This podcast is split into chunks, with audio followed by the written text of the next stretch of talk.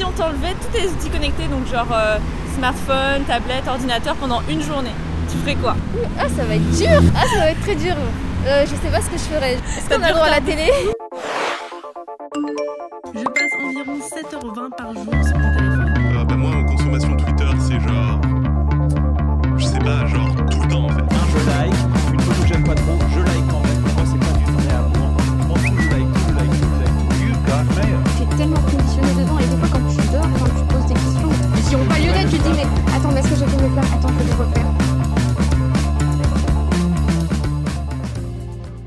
Y a quelques temps, j'ai été interviewée des lycéens de seconde à la sortie de leur lycée pour savoir un peu quel était leur rapport à leur téléphone portable, leur rapport à l'hyperconnexion, savoir s'ils avaient un peu conscience, s'ils se sentaient un peu euh, pris au piège, addicts de ces outils connectés ou s'ils se sentaient en maîtrise.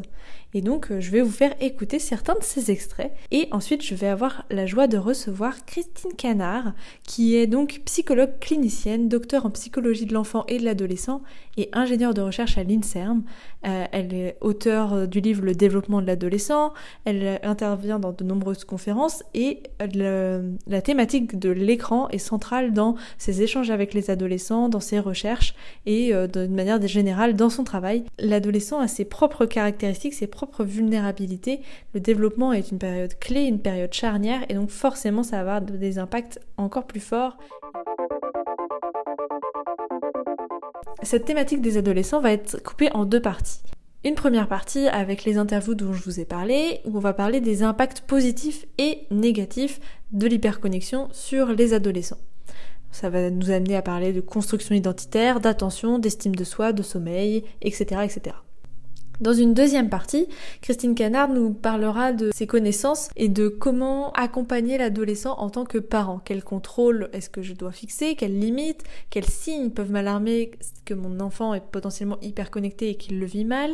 Euh, Voilà, quels sont les comportements euh, warning un petit peu? Et quelles sont euh, les, les limites à fixer? Quels sont les comportements à adopter quand on veut, euh, quand on veut euh, aider son enfant en fait dans cette autonomie et dans cette construction face aux écrans, alors qu'on est souvent un petit peu tiraillé entre euh, la volonté de, vouloir que son enfant évidemment s'intègre et les codes sociaux d'aujourd'hui et, ça se passe beaucoup en ligne malheur- malheureusement aujourd'hui et en même temps la volonté de créer des, limites, une distance euh, qui, qui lui, qui lui sera nécessaire pour son bien-être. Donc ça, ça se passera dans l'épisode 2.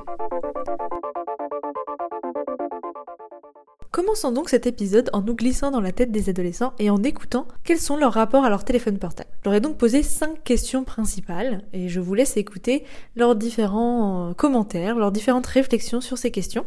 Je m'excuse par avance pour le brouhaha, c'était vraiment une sortie de lycée à côté de la rue, donc euh, c'est plus vrai que nature. Si vous souhaitez sauter ce passage avec les interviews des adolescents, je vous donne rendez-vous directement à la douzième minute de ce podcast.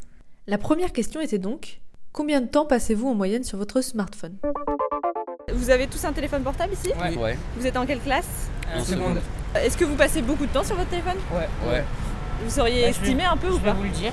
Aujourd'hui, là, j'ai fait 1h30, mais en moyenne, moyenne quotidienne de 5h23 minutes. Ok, Ouais, c'est pas mal, hein. c'est pas mal, c'est pas mal. être 6, 6 heures, un truc comme ça? Six pareil heures à peu près. Sachant que vous avez déjà 7 heures de cours dans une journée. Ouais. Est-ce que vous passez beaucoup de temps sur vos smartphones? Ouais, environ euh, 4h56 selon mes statistiques euh, de la semaine. Ok, Euh, ouais, par, jour, plus. par jour, par jour. plus ouais. En plus des 7 heures de cours. euh, Ouais. Ensuite, je leur ai demandé quel était leur rapport au temps de travail et au smartphone. Je leur ai surtout demandé quand ils travaillent, est-ce qu'ils s'éloignaient de leur téléphone portable ou est-ce qu'ils l'avaient à côté d'eux? Avant, je l'avais même si je devais pas et c'était vraiment dérangeant. J'essayais de m'éloigner mais je pouvais Ouais. pas. En fait, plus tu t'éloignes, plus tu y penses. Vous savez que ça vous empêche de vous concentrer quoi. Ouais, ouais. Euh, bah, moi j'essaie de l'éloigner, mais parfois je le reprends. Mais sinon, ce que je fais quand faut vraiment se concentrer, je l'éteins, je le mets dans une autre pièce carrément. Ok, Donc, ça euh, c'est très bon tips. Et des fois tu sens qu'il te déconcentre hein Bah en fait au début de l'année je suis 100% au travail, je me concentre vraiment et à la Ouais. fin de l'année euh, Tu sens que c'est plus difficile? Ouais, Ok. je peux pas faire euh, une chose à la fois. genre. Je suis à côté de moi, mais j'essaye de pas, De pas regarder y Ouais. a trop de notifications. C'est dur. Ouais, c'est dur. C'est dur, ouais. Et du coup tu sens que des fois ça t'empêche de te concentrer? Ouais. Non, je travaille avec. Tu travailles avec? Dessus carrément? Euh, ouais, souvent. Ok, Pour les vidéos, tout ça, ça aide. ok, ça marche. Et euh, t'as pas l'impression que ça t'empêche de te concentrer parfois Si, clairement. Ouais. Ouais. Tu te disperses un peu Ok. Et du coup, t'as pas envie d'essayer de travailler d'une autre manière, euh, de, la- de le poser et de travailler sur autre chose Ouais, mais c'est compliqué. Là, C'est- plus simple. Non, Euh, je regarde. non, je regarde Regardez, tous à côté de vous. Ok, est-ce que vous trouvez que ça vous empêche de vous concentrer ou... Bah, En soi, ça dépend. Enfin, ça dépend si quelqu'un m'envoie des messages, quoi. Il est avec moi. Avec toi Ok. Est-ce que t'as l'impression qu'il t'empêche de te concentrer des fois Euh, non, mais il y a... quand je reçois une notification, des fois, je la regarde et. Ouais, ok. La troisième question, attention celle-là je vous invite à vous la poser également, c'était et si on t'enlevait tous tes outils connectés pendant une journée? Smartphone, tablette, ordinateur, etc. Que ferais-tu? Euh, je sais pas ce que je ferais. Je dormirais. Ouais. Est-ce qu'on a le droit à la télé Faudrait mieux éviter. Vraiment sans rien. c'est- S'il fait beau, au pire, je sortirais, mais euh, Ouais. c'est c'est compliqué. Je sais pas, honnêtement, je sais pas. Je serais un peu perdu. Pas d'idée Ouais, je dessinerais, je ferais du ukulélé. non mais pour de vrai, euh, là en vacances, euh, je pars 5 jours à la campagne, et Ouais. je vais laisser mon tel à Paris. Du coup, Cool, voilà. super. Vous Ah feriez quoi J'en ai ça va. Bah. Je sais pas, on parle avec notre famille, on, Ouais. on traîne avec des amis, on fait des trucs. Ok. C'est des trucs que tu fais déjà hors de ton téléphone t'as- Ouais, mais on le fait plus. Bah franchement, j'irais faire du basket. Du basket Ouais. Ok. Et tu trouves que là actuellement, euh, le fait qu'il y ait ton téléphone, tu vas faire moins de basket que si tu l'avais pas Euh, bah oui, je pense quand même. Ouais. Il y a des moments où tu dis flemme, je reste sur mon téléphone. euh. Mm. Ouais, ok. Bah, ça me dérangerait pas, je fais ça souvent euh, pendant une semaine, euh, j'arrête euh, Ah tout. ouais Ok, super. C'est plutôt bien. Ouais. Et du coup, euh, bah, je lis des livres. euh, Ouais, ok. Puis je fais de l'art, donc euh, je dessine, et donc c'est bien. Super. Ouais, donc ça va en fait, euh, t'arrives à te dire euh, là, Ouais, ça je va. coupe pendant une semaine, ça te manque pas ni rien. Non. Ok, trop bien. Je suis retiré avec mes potes. hein, Ouais. Je pense. Ok. Parce que sinon, tu sors pas avec tes potes. Si, si, non, mais aussi. Si, mais là, du je coup- serais vraiment obligé. Je dessinerais. Lire. Lire, dessiner. Et écouter de la Écouter de la musique. Ok. Ouais, en soi, une journée ça va. Donc, euh, Bah, c'est vraiment un cliché que je les jeunes pas. ils peuvent pas vivre sans leur smartphone. Enfin... Alors, un peu quelles activités Moi, quand j'ai pas de wifi, bah, je touche pas à mon téléphone. Euh, du coup, ça te stresserait pas toi? Pas de Non. soucis. Ok. Il y a eu une panne de Instagram l'autre jour et j'étais Ouais. hyper, euh, hyper bien. demander ça, qu'est-ce que vous avez fait pendant la panne d'Instagram? On parlait coup par signal. Voilà, par Ah ouais? signal. Une journée, ça me dérangerait pas trop. Ouais, Mais au-delà, ce serait un peu. ce serait trop dur. Ouais, ok. Et tu ferais quoi du coup en dehors des réseaux euh Je sortirais avec des potes. Ouais. Ce serait un peu bizarre, enfin, c'est un peu difficile de les contacter comme. euh, Ouais. Comme j'aurais pas de smartphone, mais sinon ça. Quatrième question, pourquoi vous vous connectez? Quelle est l'impulsion qui fait que vous vous connectez? Que recherchez-vous dans ces moments? C'est surtout pour parler à des gens. Pour parler à des gens Ouais, ok. Moi franchement c'est c'est automatique, parfois je vais sans raison. Ouais. Du coup bon, voilà. Et tu regrettes après? Euh, bah je regrette après quand je vois le temps que j'ai passé, du coup Ouais, bon c'est voilà. ça. T'aimerais passer 10 minutes et ciao et en Ouais, fait tu ça. passes une heure quoi. Pour passer le temps aussi. Pour passer le temps Ouais, passer le temps. Toi aussi c'est ce que t'as Ouais, dit? et puis c'est un plaisir aussi, je trouve. Euh, Je sais pas, genre. euh, Ça, je saurais pas C'est dur à savoir en fait. Ouais. Faudrait se mettre, mais. Faudrait essayer quoi. J'ai quand même du mal à décrocher des fois. Ouais, ok. Ça peut être, euh, bah souvent c'est pour le social, Ouais, pour discuter avec les choses. ouais, avec mes amis, Ouais. et parfois c'est quand je m'ennuie. hein. Quand tu t'ennuies Ouais, quand Ok. je m'ennuie. Et tu trouves quand tu te connectes parce que tu t'ennuies que t'en retires du divertissement? T'es content de, de cette session ou pas toujours? Pas forcément. Quand je m'ennuie, euh, justement, je sais pas trop quoi faire sur mon téléphone, mais j'y suis quand même. Quoi. Ouais, tu t'ennuies mais sur ton téléphone après. Ouais, quoi. c'est ça. ok. Bah, par réflexe aussi, oui. Ouais. Et, euh, parce que je parle euh, beaucoup à mes, mes potes. Ok. Énormément. Euh, pour me divertir et pour Ouais. le social aussi. Ouais, ok. C'est pour l'heure aussi. Pour Un l'heure téléphone, c'est pratique pour l'heure aussi. Ouais, ok. Ouais, basique, mais c'est vrai qu'on le dit pas souvent. Réflexe. À chaque fois que je mon téléphone, j'appuie sur le truc Instagram en bas à gauche. Ok. C'est- Divertissement et. Divertissement. euh, ouais. Moi, c'est divertissement et pour envoyer des messages. Ouais, quoi. moi aussi pour envoyer des messages. Cinquième et dernière question, est-ce que vous en retirez des effets négatifs de ces connexions? Est-ce que vous avez l'impression que c'est mauvais pour vous? Ah oui, bah oui. Ouais. Oui, oui, je dors tard. Ok. Je me lève tard. Euh, je fais un peu rien. Ok. Parfois, j'ai- en fait, quand j'ai pas mon téléphone, Ouais. je pense à. Je peux rien faire sans mon téléphone. Ouais. Et quand je le récupère, je me rends compte en fait que j'ai rien à faire dessus. Ok. À part euh, les réseaux, je fais rien. Donc Ouais. euh, c'est très bizarre. Ouais, on est un peu dans une spirale. Euh, Ouais, c'est Une fois que tu l'as en main, ben tu fais rien, alors que tu pensais qu'à ça depuis tout à Ouais, l'heure. c'est ça. Ah, c'est hyper intéressant ce que tu dis. Donc du coup, t'aimerais bien euh, mieux réussir à t'en passer? Oui, bah oui. Ah oui, oui. bah surtout au niveau du sommeil, parfois on pense qu'on pourrait s'endormir plus tôt, et on regarde des trucs deux secondes sur Insta et puis au Ouais. final, euh, voilà quoi.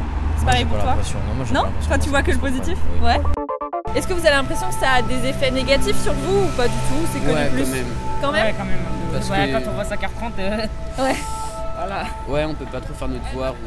Ou... Ouais, ça t'empêche de faire des trucs que ça. tu voudrais faire Ça parce prend que beaucoup de temps. ça te prend beaucoup de temps. Ok. Ouais, c'est un plaisir, mais des fois t'aimerais Ouais, bien mieux ça. te contrôler. C'est un mal pour un bien. Pas vraiment de bien, mais. Ouais. Bah, si, en c'est- vrai, si, c'est agréable. C'est agréable, mais des fois ça vous empêche de faire des choses. Oui, c'est ça. Le téléphone Bah ça l'a été pendant une période mais je l'ai compris très vite par exemple. Ok, cool. TikTok. Ouais.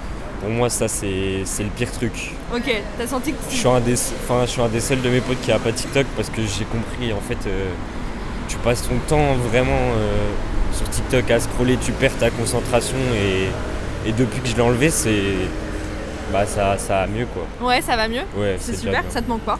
Non. Ok, top. Je m'y suis habitué. Le Euh, téléphone ouais. et tout, ça a des effets négatifs. Bah oui, je passe trop de temps dessus. Tu passes trop de temps. Mm. C'est du temps que tu voudrais mettre ailleurs, sinon. Euh, ouais. Enfin, il y a des, des moments où je passe des heures dessus. Ouais. Et après, quand t'arrêtes. Ouais. Bah oui. Après, tu te dis, j'arrête de faire autre chose. Ok. Mais qu'est-ce qui t'empêche de dire à genre stop, j'arrête et je fais autre chose C'est les notifications aussi. Ouais. Ouais. Bah, tu, peux, tu peux pas les couper Non, mais quand il y a un groupe, il faut que je réponde quand même. Enfin, faut que je vois. Oui, Ça Ah, dépend. bah, si, si, bah, vraiment. Ma nuit de 4 heures peut, peut en témoigner. Moi, Euh, 3h30, c'est bien. Ah, check, vas-y. Ok, donc sur vos nuits surtout, euh, ouais, sur votre ouais, sommeil. Sur les nuits, ouais. Ok. Voilà. Je pense que ces réflexions de, de ces adolescents vous ont parfois surpris. En tout cas, ça a pu être mon cas. Euh, vous ont parfois conforté dans votre idée. Vous ont, en tout cas, ce sont des, des réactions authentiques d'adolescents, de lycéens, donc tous à environ 15 ans. Ça vous permet d'aborder cet épisode en comprenant un peu mieux quel est le point de vue des adolescents. Et maintenant, on va comprendre ce rapport au smartphone grâce aux éclairages de Christine Canard. Bonjour à tous, je suis donc Christine Canard, psychologue clinicienne et docteur en psychologie euh, de l'enfant et de l'adolescent. Et que ce soit mes, mes problématiques de recherche ou d'enseignement, effectivement, tout porte sur, euh, sur depuis quelques années sur euh, l'adolescent et le développement de l'adolescent. Donc quand je m'intéresse à l'adolescence, je m'intéresse à l'adolescence en tant que période de développement justement entre l'enfance et l'âge adulte. Voilà. Donc c'est vrai que parce que on a chacun nos définitions de l'adolescence. Et donc moi, dans cette adolescence-là, effectivement, ce qui me passionne le plus et qui fait euh, l'objet de mes recherches, c'est cette période forte en construction identitaire, en question existentielle et question identitaire. Voilà. Ça fait un lien direct avec l'hyperconnexion parce que le développement, bah ça, c'est là aussi que l'hyperconnexion va avoir énormément d'impact. Donc ça mène à ma première question. Au niveau du développement de l'adolescent, du coup, quels sont les pires impacts de l'hyperconnexion? Alors en général, je commence par les bénéfices justement. Eh ben, Allons-y, allons-y, les bénéfices. Très bien, commençons positif. Mais oui, parce que comme justement c'est de la construction identitaire, on se rend compte en fait que les, les, les- les réseaux sociaux, les jeux vidéo, la connexion, enfin certains, certains contenus, certains usages, les usages, même finalement la majorité des usages en fait euh, euh, des écrans, finalement quels qu'ils soient, et surtout du téléphone, du smartphone aujourd'hui parce qu'il fait tout, c'est euh, cela permet de répondre euh, à ces fameuses questions existentielles. Qui suis-je, que suis-je? Et qu'est-ce que je vaux? Parce que justement l'enfant qui rentre dans l'adolescence ne se reconnaît plus. Et l'adolescence est une période longue en processus hein, euh, chamboulement pubertaire dans de nombreux domaines. Donc quand on ne se reconnaît plus on cherche qui l'on est. Donc c'est pour ça que la question identitaire elle est hyper importante en termes de qu'est-ce que je suis devenu qui suis-je euh, tout à coup avec ces 50 cm de plus etc etc et donc, du point de vue euh, pubertaire, il y a beaucoup de questions euh, euh, dont se pose l'adolescent et il va pouvoir trouver des réponses à ces questions en fait sur Internet. Parce que le premier usage le plus important de de l'hyperconnexion, c'est l'explorer, explorer, exploration, l'exploration en fait sur tout ce qui, toutes les opportunités que nous offre justement l'outil Internet. Et donc dans cette exploration, bah, à force d'aller à droite, à gauche, euh, de lire, de voir des choses, effectivement, il va peut-être euh, euh, bah, améliorer ses connaissances, comprendre qui il est, etc., etc. Donc c'est le, fameux qui suis-je, c'est aussi par rapport à ce que l'on va lire, voir et entendre sur Internet. Le que suis-je, c'est justement comment on va s'exposer. Donc c'est hyper important, c'est tout ce qui répond à l'usage justement de bah, des réseaux sociaux par exemple, de vraiment de l'exposition. Donc comment je me représente finalement quand je vais sur Internet, sur les forums, sur les réseaux sociaux, sur les jeux vidéo, même à travers des avatars par exemple. Donc euh, c'est super intéressant et c'est un gros bénéfice effectivement euh, pour l'adolescent. euh, même si on verra après que c'est euh, ce qui crée aussi euh, euh, l'impact négatif. Mais de se cacher derrière un avatar, de choisir un avatar qui correspond soit à une métamorphose totale, soit à une identification, une représentation complètement assumée de soi, c'est deux choses différentes. Ça, ça, ça en dit beaucoup justement sur, sur la construction identitaire de l'adolescent. Ensuite, ben, quand on est sur les réseaux sociaux, ben, on va réfléchir un petit peu à la façon dont on va vouloir se présenter. hein. Est-ce que ça va être là encore complètement glamourisé tout ça, ou est-ce qu'au contraire ça va être complètement euh, ben, ma vie euh, de tous les jours Et on le voit bien euh, sur tous ces influenceurs, tous youtubeurs. Enfin, il y a de tout. Il y en a qui racontent leur vie.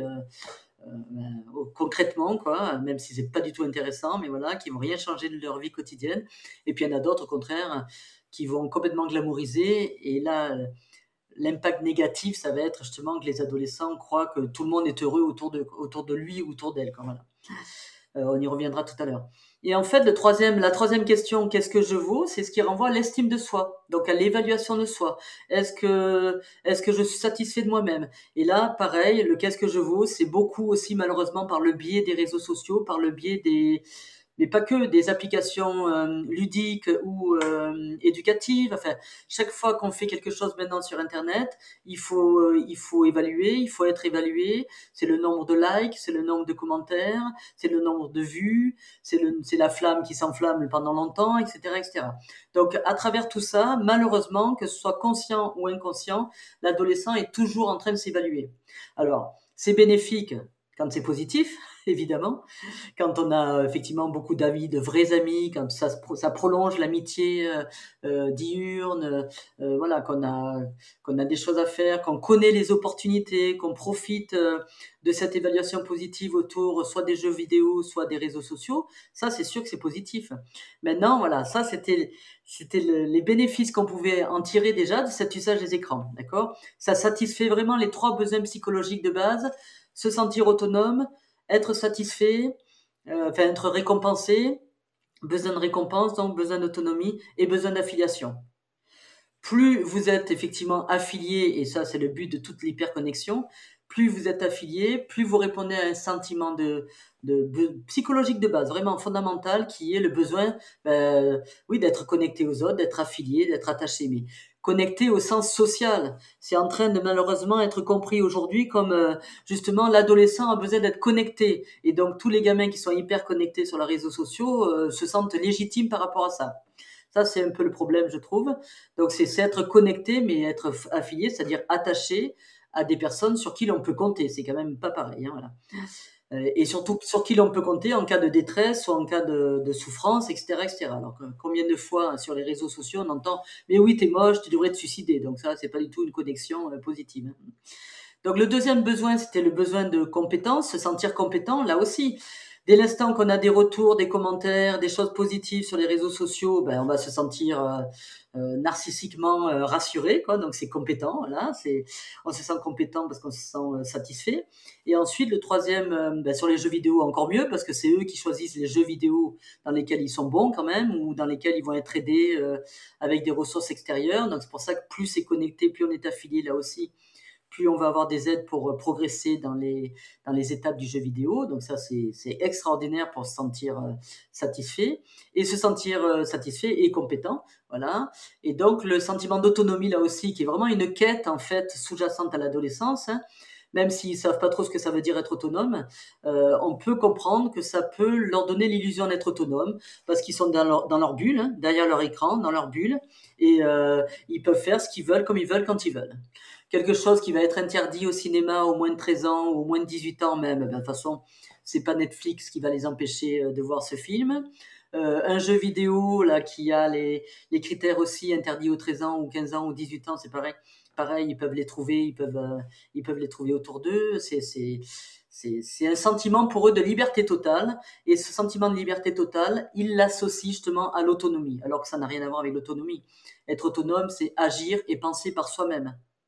Oh, comme je leur dis toujours dans les, dans les conférences ou dans les classes, là, je leur dis, mais je comprends même pas que vous suivez autant d'influenceurs alors qu'ils n'ont aucun scrupule à s'appeler influenceurs. hein. Donc on veut chercher à être complètement autonome, être, agir et penser par soi-même, et il se laisse influencer comme ça par énormément d'influenceurs. Enfin, ça, moi, ça, j'adore en discuter avec les adolescents sur ça parce que c'est, je, je comprends toujours pas qu'on puisse accepter ça, mais je le comprends d'un point de vue bénéfice, bénéfique justement, où je sais pas qui je suis, je sais pas si je suis, comment me maquiller, je sais pas comment faire, je sais pas comment apprendre, et donc on va sans arrêt comme ça écouter la vie d'autrui. Mais du coup, un des impacts, justement pour répondre un peu chaque fois en parallèle aux deux questions, un de, des, de, de, un impact justement de cette de ces influenceurs, de cette connexion dans ce sens-là, de ces réseaux sociaux-là, c'est que du coup ils, ils, peuvent vivre par procuration, quoi. Ils vont vivre par procuration, ils vont vouloir vivre la vie que cette fille, jeune fille, jeune femme, jeune homme en fait est en train de leur inculquer, sans savoir que derrière il y a toutes les marques là qui euh, qui influencent justement et qui payent les influenceurs pour influencer tout le monde. Voilà.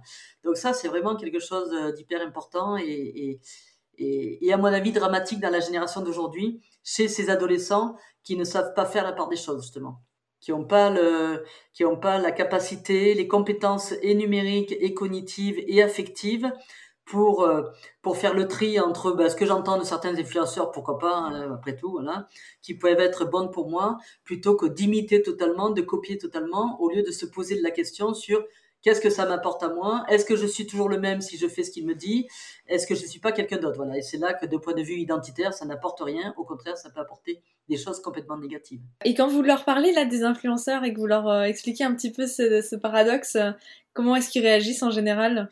Alors, il y, a, en a, il y a des filles qui me disent tout de suite, mais c'est des influences positives, madame. Hein voilà. J'aime bien quand on m'apprend justement à me maquiller et tout ça. J'aime bien savoir comment, euh, ce qu'il faut faire, ce qu'elles font dans leur journée pour me donner des idées. Voilà. Ça, c'est des âges où on appelle ça nos confusions identitaires. C'est justement, je sais pas trop qui je suis, mais en plus, euh, je sais même pas ce que j'ai envie d'être. Voilà. C'est un peu comme les populaires dans une cour de récréation, quoi. On va essayer d'être euh, amis des, des, plus populaires parce que euh, bah, bah, parce que c'est bien d'être populaire. On a besoin comme ça d'être reconnu. Enfin voilà. Et dans ces cas-là, pour moi, les populaires d'une cour de récréation, c'est les influenceurs du numérique, quoi. C'est pareil. Et donc il y en a qui vont complètement euh, faire n'importe quoi à tout prix pour être pour être comme ces filles populaires là, pour être enfin reconnues et regardées par les autres, alors que ça correspond pas à leurs valeurs, ça correspond à rien du tout. Quoi. Voilà. Donc c'est c'est ne pas être soi-même. Donc moi, je discute vraiment beaucoup autour du concept de soi. Quoi.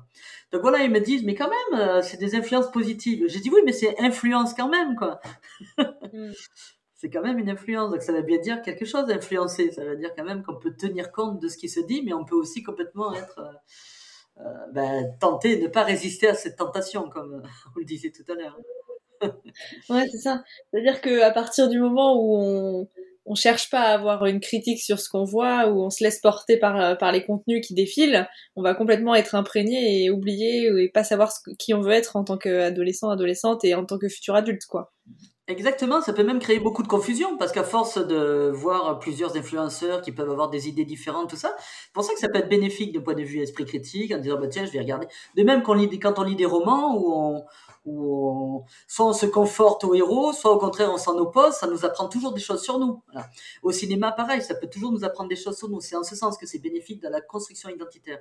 Mais si le problème des cookies sur Internet, le problème d'Internet, c'est qu'il y a des cookies là et ça fait tourner vraiment beaucoup en boucle sur les mêmes euh, les mêmes vidéos, les mêmes personnages, les mêmes valeurs et et c'est là que ça ça commence à être dommage pour ceux qui n'ont pas d'ouverture sur d'autres sites, d'autres euh, même jeux. D'autres points de vue, d'autres manières de penser. Euh, voilà, voilà d'autres manières de penser, d'autres choses qui, qui, qui, se partagent là comme ça. Moi, j'entends sans arrêt les parents en conférence, mais il y a que Fortnite qui compte, mais il y a que ce jeu-là qui compte, et ça, et ça c'est dommage parce qu'à la limite, ça, on n'est pas contre le jeu vidéo. Moi, moi où je suis contre aujourd'hui, c'est que justement, ils sont dans cette emprise du regard d'autrui, le fameux qu'est-ce que je vaux là, pour ne pas perdre mes amis, pour ne pas être rejeté du groupe, parce que alors s'il y a bien une chose qui fait peur aux ados et qui la, la, la chose qui fait le plus peur aux adolescents, c'est d'être exclu d'un groupe, justement. Donc, euh, du coup, euh, pour ne pas être exclu d'un groupe, on va faire comme tout le monde. Et là, les parents sont, sont en plus vraiment embêtés. Il y a une pression énorme. Il y a vraiment des dépendances nouvelles en pensant que, euh, mais s'il fait pas ce jeu, s'il sait pas de quoi ça parle tel film, s'il il pourra jamais, il aura plus d'amis, il pourra jamais comprendre ce qui se passe dans la cour de récréation, tout ça. Et là, moi, je leur dis, mais n'ayez pas aussi peur que vos ados, quoi. si on a des vrais amis, normalement, on n'est pas exclu du groupe d'amis euh, parce qu'on n'a pas le smartphone euh, à, à, 10 ans, quoi, ou à 12 ans. Hein. Mais ça en est là, hein, c'est sûr. Hein. Ouais. Ah, c'est vrai que ça fait peur et ouais, c'est ça. C'est intéressant aussi d'avoir effectivement ce point de vue de parents qui vont encourager ça, euh, ou en tout cas ne pas le restreindre à cause de cette crainte-là, effectivement. Donc j'ai interviewé des, des, des secondes et euh, c'est vrai qu'on voyait quelques ovnis entre guillemets qui n'avaient pas euh, de smartphone ou euh, quoi. Et en fait ils étaient dans un groupe d'amis comme si de rien n'était. C'est juste qu'ils parlaient pas de la même chose. Il y en a un Exactement. par exemple qui disait euh, qu'il avait été accro à TikTok qu'il avait eu une mauvaise passe et qu'il avait senti que ça le le- l'aspirait dans une spirale euh, dépressive quoi. Et qui du coup quand il s'en est rendu compte a arrêté du jour au lendemain et va beaucoup mieux, le vit très bien, et tous ses amis ont encore TikTok, et voilà, enfin, ils étaient... euh, Donc comme quoi, c'est pas une fatalité, quoi, c'est ça que Ah je non, veux dire, non, non. euh, je l'ai observé, euh, et j'en ai parlé avec certains. Donc, euh, donc voilà, c'est intéressant aussi de, de rassurer à ce niveau-là, comme, comme vous disiez. Ben, bien sûr. Dans quelle fenêtre d'âge vous considérez les adolescents? Ah, moi, c'est euh, à la puberté, donc c'est vrai que ça peut changer en fonction des filles et des garçons. Mais malgré tout, euh, c'est pour ça que je disais que c'est bien une période de développement entre enfance et l'âge adulte. Ouais. Parce qu'aujourd'hui, on a l'impression qu'il n'y a même plus de pré-ado. Euh, tant la culture adolescente, justement, autour de tout ce qu'ils visionnent sur les smartphones que des parents mettent dans les mains des, des plus jeunes, de plus en plus, hein, ils deviennent ados avant d'être pubères. Mais où j'aime bien notre système éducatif, c'est que ça correspond quand même aux étapes de développement de l'adolescence, où on a le début de l'adolescence, les années collège, et là vous allez avoir une différence entre les filles et les garçons, parce que les garçons ils sont pubères à partir de la quatrième, pas avant en général, hein, en moyenne en tout cas, 14-15 ans. Et, euh, il y a la transition collège-lycée qui est hyper importante. C'est là qu'il se passe énormément de trucs justement au niveau des. C'est très bien d'être allé interroger des secondes parce que c'est là qu'il se passe énormément de trucs au niveau des 15 ans là. Euh, c'est un peu atroce, ouais, au niveau du numérique. Et après, ben, il y a, la, y a les adolescents plus âgés qui sont les, les 17-18 ans, par exemple. Et même nous, au niveau de, la, de nos recherches sur l'adolescence, on parle de post-adolescence ou d'adultes émergents. Oui, on pourrait dire qu'on est sorti de l'adolescence, mais on n'est encore pas vraiment adulte. Et certains même pensent qu'ils sont encore pas sortis de l'adolescence. Bon, les étudiants de première année, là, que j'ai, par exemple, voilà, ils pourraient être encore largement dans l'adolescence. Mais c'est intéressant, c'est encore des questions quand même encore existentielles dans toutes les périodes de transition les périodes de transition sont hyper euh, intéressantes et problématiques effectivement à l'adolescence quoi. Et euh, à 14-15 ans, le numérique, mais il est euh, incontournable, incontournable pour certaines, pour, pour, la majorité des ados malheureusement, en pensant, mais le problème c'est que ça biaise tout quoi, ça biaise toutes leurs relations, ça biaise beaucoup de choses, et il se passe énormément de choses autour de 14-15 ans, autour des comportements psychosexuels justement aussi. Et je pense que ça vient du fait que tout à coup l'adolescent, garçon donc, l'adolescent entre lui dans la puberté quoi. Donc les hormones qui titillent, c'est pas qu'une expression. le, vouloir être en couple à tout prix, vouloir sortir à tout prix, et là il se passe n'importe quoi sur les réseaux sociaux. Pour revenir sur un des impacts justement euh, hyper importants, c'est les troubles de l'humeur, ça c'est sûr, parce que justement on est confronté sans arrêt à ce bonheur absolu, bonheur illusoire. Sur les réseaux sociaux, on peut tout photoshopper. On peut, il y a, y, a y, y a des ados bien sûr qui ont beaucoup de fric, donc du coup qui sont sans arrêt en train de partir en voyage, d'avoir beaucoup d'activités, voilà. Et donc évidemment, euh, tout réseau social emmène des photos, emmène des vidéos et tout ça. Et, ça tourne même en boucle d'ailleurs, parce que même ceux euh, qui ont les moyens, là, au lieu de se faire plaisir pour l'activité en soi, comme on, aurait pu le faire toutes les générations précédentes, eh bien, ils en sont à compter les activités parce que dire, mais sur les réseaux, il va falloir que je mette sur mon réseau là, voilà, telle activité, telle activité. Si j'en ai qu'une, ça va pas. Il y en a d'autres qui en ont deux, voilà. Et on est dans la compétition permanente.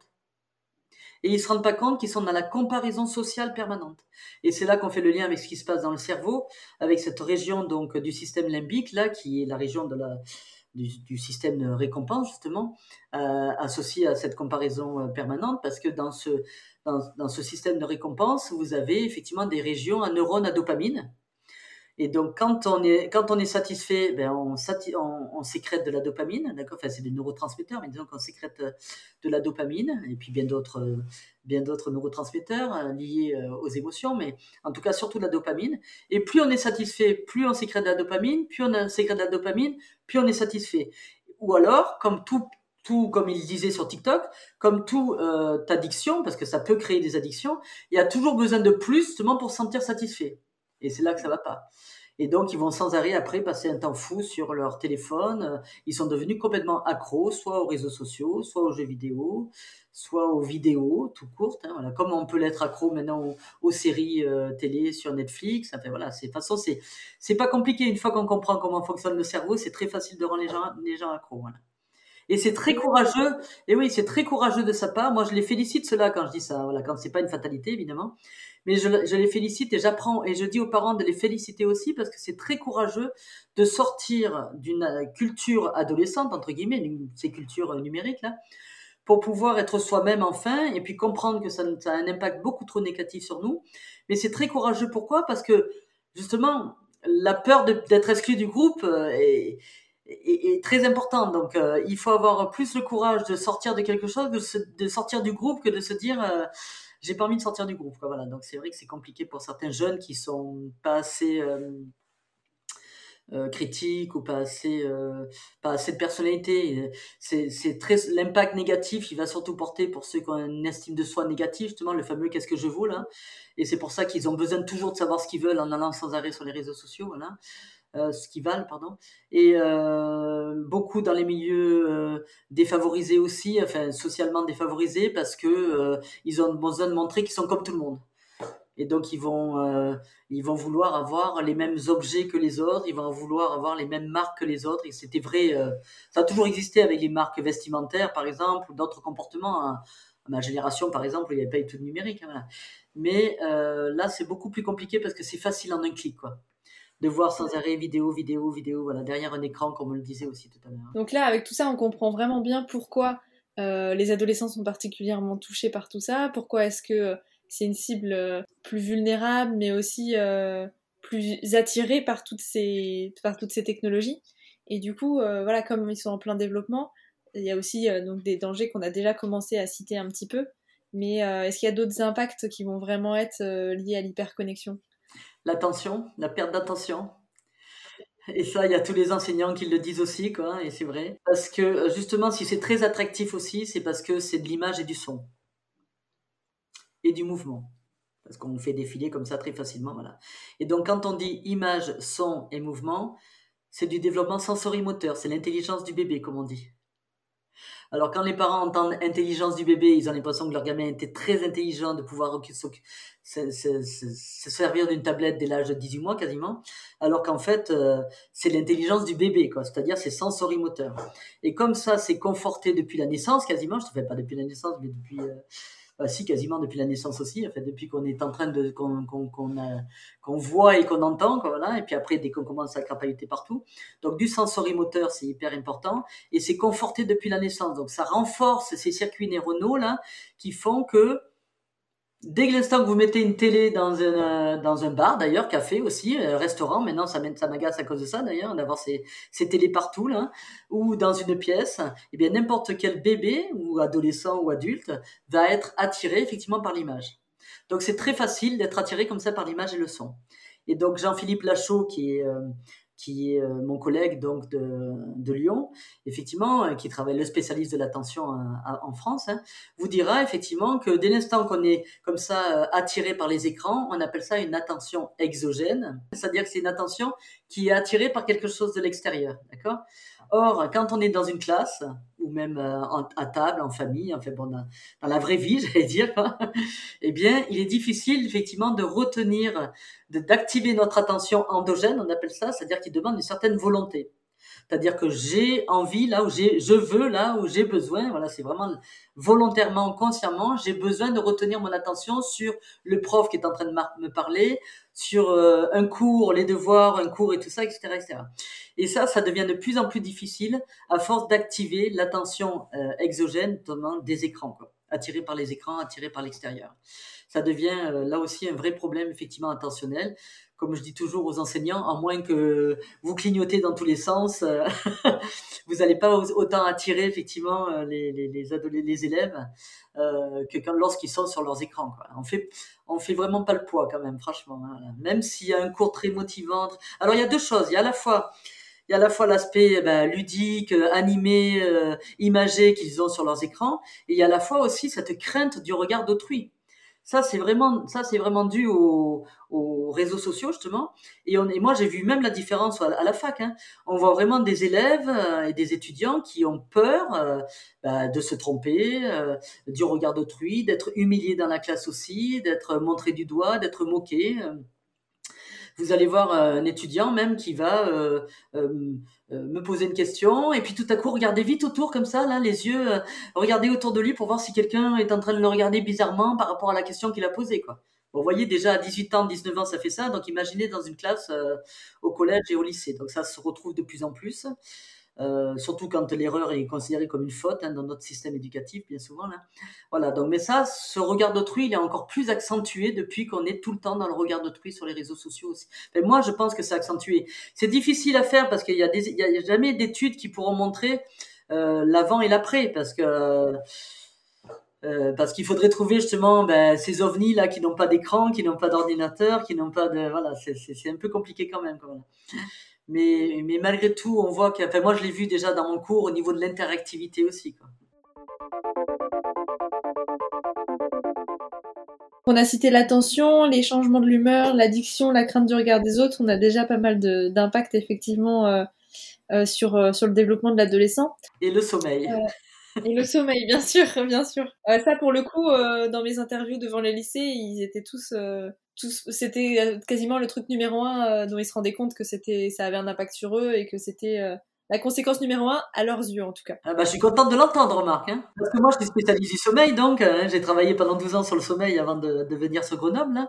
Et franchement, euh, euh, tout est lié justement. On sait très bien enfin, les effets que ça peut avoir sur le sommeil à cause justement de ce retard d'endormissement, de ce décalage de la phase de sommeil sur le matin, et surtout justement après bah, une somnolence diurne et puis un problème de de raccourcissement de, sommeil qui fait qu'on qu du coup on supprime les, les cycles de fin de nuit qui sont fortement chargés en sommeil paradoxal et le sommeil paradoxal c'est c'est un des stades de sommeil qui est euh, le plus important quand on est dans l'apprentissage la mémoire à long terme les tâches complexes la, la régulation de, des émotions aussi de l'humeur et tout ça donc euh, non non manquer de sommeil c'est vrai qu'et puis et puis, c'est surtout qu'il y a à la fois la quantité de sommeil, donc ça, c'est normal. Ils raccourcissent sur temps de sommeil quand ils ont classe le matin. Là.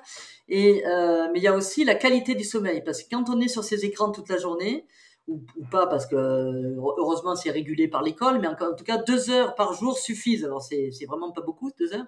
Quand on est sur ces écrans, eh bien, la nuit, et ça, c'est Jean-Philippe Lachaud le dit aussi, quoi, on a tout à coup un cerveau sentinelle. C'est-à-dire qu'à force d'attendre un message, de vouloir envoyer le message, d'attendre qu'on regarde les trucs, de voir les vidéos qu'on nous a envoyées, de voir si on n'est pas en train de parler de nous, parce que c'est ça aussi qui est important à l'adolescent. Hein. Euh, même s'il est contre les réseaux sociaux, il a tellement peur qu'on parle de lui que du coup, voilà, ils vont être sans arrêt euh, en attente de tout ça, en alerte de tout ça. Et du coup, ça fait un cerveau sentinelle la nuit aussi, qui fait que le sommeil n'est plus du tout récupérateur on a des sommeils de plus en plus légers. Et même les adolescentes euh, que je vois là, qui me disent, mais madame, ça va, arrêter de nous saouler avec ça là. On met notre notre téléphone en mode avion. Je dis non, non, je connais le sommeil, je sais très bien qu'on peut se réveiller la nuit, hein, à la fin de chaque cycle de sommeil, on a un micro-réveil éventuel qu'on ne voit pas quand on est bon dormeur, mais quand on est en, en, en cerveau sentinelle, justement, ou qu'on a des soucis, qu'on est harcelé, enfin qu'on a des problèmes un petit peu comme beaucoup d'adolescents quand même, des questions existentielles, justement, eh bien, euh, il va y avoir ces micro-réveils quand même qui vont, euh, qui vont réveiller euh, le dormeur. Et dans ces cas-là, je dis, bah, alors quand tu es réveillé la nuit, tu fais comment dans ces cas? Ah, mais oui, c'est vrai, non, mais oui, là, je me réveille, j'enlève le mode avion, j'envoie mon, mon message, je regarde le message. Aucun intérêt de mettre un téléphone en mode avion, quoi. Donc, euh, c'est pour ça que c'est important de faire vraiment de la sensibilisation. Moi, j'adore aller dans les conférences et les, classes, là, parce que il faut en parler le plus possible. C'est, ça a trop d'impact négatif malgré tout. C'est, positif du point de vue de pas mal dans le développement, là, voilà, mais, mais le positif euh, a aussi son revers de la médaille, quoi, voilà. Merci d'avoir écouté cette partie 1 avec Christine Canard sur les impacts de l'hyperconnexion sur les adolescents. Je vous rappelle qu'une partie 2 est prévue sur le rôle des parents, où on aura une autre intervention de Christine Canard et je vous parlerai également d'une initiative qui s'appelle Internet sans crainte. Je vous invite donc à suivre le podcast si vous ne voulez pas rater l'épisode quand il sortira et prolonger cette réflexion. Voire même entamer des initiatives en famille, des processus pour réfléchir à tout ça et se lancer des challenges. Si vous aimez le podcast, n'hésitez pas à le faire savoir en le likant sur votre plateforme d'écoute préférée. Et c'est officiel, je serai présente au Facette Festival pour sa première édition. Facette Festival, c'est un festival pour la santé mentale des jeunes et je co-animerai un atelier intitulé Moi et les réseaux, donc sur la santé mentale et l'hyperconnexion. Ça a lieu le 15 et 7 octobre aux Amars, à Paris. Et c'est totalement gratuit. J'espère vous y croiser. Sinon, n'hésitez pas à me rejoindre sur le compte Instagram et si tu posais ton tel. Et pour le challenge de cet épisode, nous allons revenir sur une question que j'ai posée au début aux adolescents, à savoir que feriez-vous si vous aviez une journée sans aucun outil connecté, sans smartphone, tablette, ordinateur ou quoi que ce soit? Eh bien, posez cette question en famille, posez-la à vos adolescents, débattez, et ensuite, décidez de programmer une fameuse journée déconnectée. Faites-en un challenge familial, un défi joyeux et constructif. Et explorez un peu ce que ça vous fait, ce que ça fait au foyer, qui a le plus de mal. Peut-être que ce ne sera pas vos adolescents. Et on se retrouve dans l'épisode 2 de cette série sur les adolescents. Et je vous souhaite une bonne déconnexion. À bientôt